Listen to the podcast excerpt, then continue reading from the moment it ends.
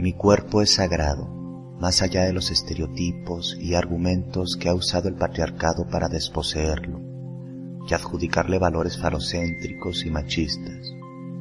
Mi cuerpo es sagrado, más allá de que me hayan educado para lastimar, someter o violar con él. Mi cuerpo es sagrado, más allá de las imposiciones de roles sexuales y la descalificación que surge cuando lo quiero compartir con quien yo quiera. Mi cuerpo es sagrado y es un hermoso vínculo con la vida, la creatividad y el placer. No está hecho para ser vendido, destruido o usado.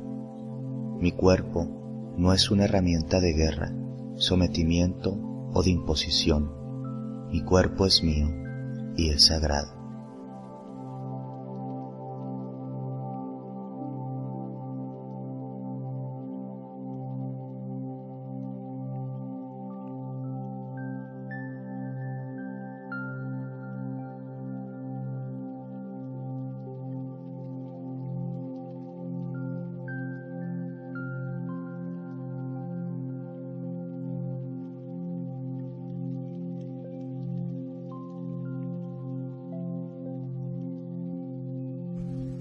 En el movimiento de la diosa, hombres y mujeres hemos desarrollado prácticas neopaganas que emergen o convergen con los feminismos y desde ese lugar tanto teórico, filosófico, como el ejercicio de la espiritualidad, creemos que los temas de género, diversidades, derechos humanos, corporeidad e identidades son esenciales para desarrollar una cultura de la paz para construirla, para hacerla posible, porque los imagos, los imaginarios eh, de los dioses han dado forma a las instituciones y han sido también los estandartes para justificar una serie de abusos eh, en los sistemas patriarcales.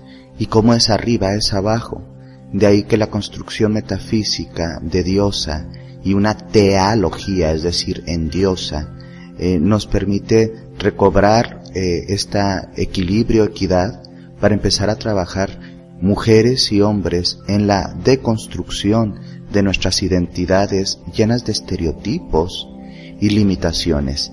Sean esto desde la concepción de femenino, masculino occidental y también desde las visiones de la diversidad y la heterosexualidad o la cultura heterosexista. De ahí que en Diosa de ahí que en eh, parte medular de nuestra espiritualidad es el ejercicio consciente de la deconstrucción, más allá de la ritualística, la metafísica y, y los temas que evidentemente son nucleares e importantes, nos centramos también en la importancia del respeto a las diversidades, a todo eso que ha sido llamado eh, débil o femenino, cuando realmente también representa eh, a nivel metafórico y religioso los misterios de la vida, muerte, renacimiento, porque la gran Dios es la cuna y la tumba de la existencia, y también se transforma a nivel interreligioso y transcultural en, en una manera de reconectarse con lo sagrado, porque si las mujeres y lo femenino eh, en esta cultura no vuelve a resacralizarse y a empoderarse, a llenarse de fuerza. Eh, veremos que como es arriba es abajo y seguirán siendo depredadas y todos los que no entramos en la heteronorma también seremos depredados.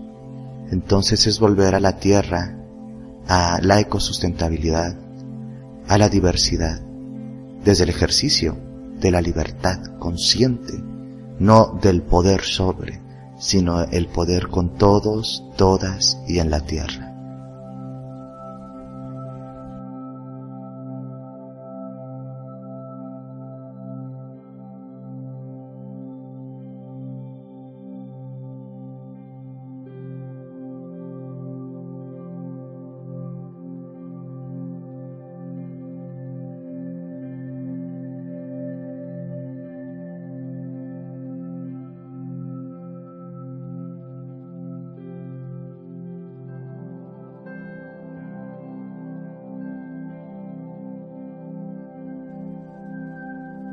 En la espiritualidad de la diosa el cuerpo, el sexo, la tierra son sagrados.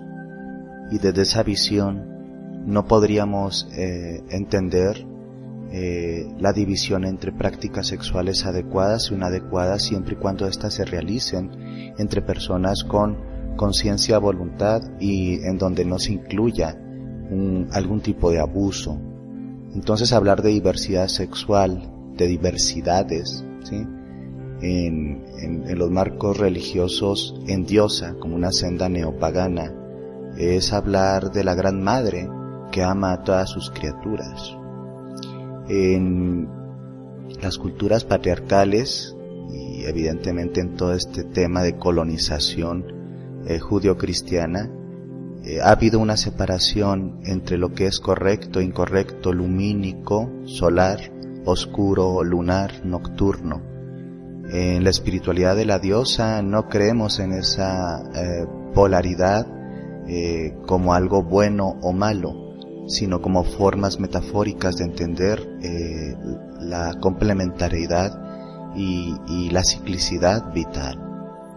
Entonces, varones homosexuales, mujeres lesbianas, personas trans, cisgénero, heterosexuales, eh, etc, etc, etc, todo lo que, todas aquellas este, etiquetas que nos han puesto o nos hemos puesto para identificarnos y a veces también definirnos, eh, no pueden estar sujetas al concepto pecaminoso, porque en la espiritualidad, en Dios, en la espiritualidad, en tierra, eh, todos los actos de placer son los rituales de la Gran Madre.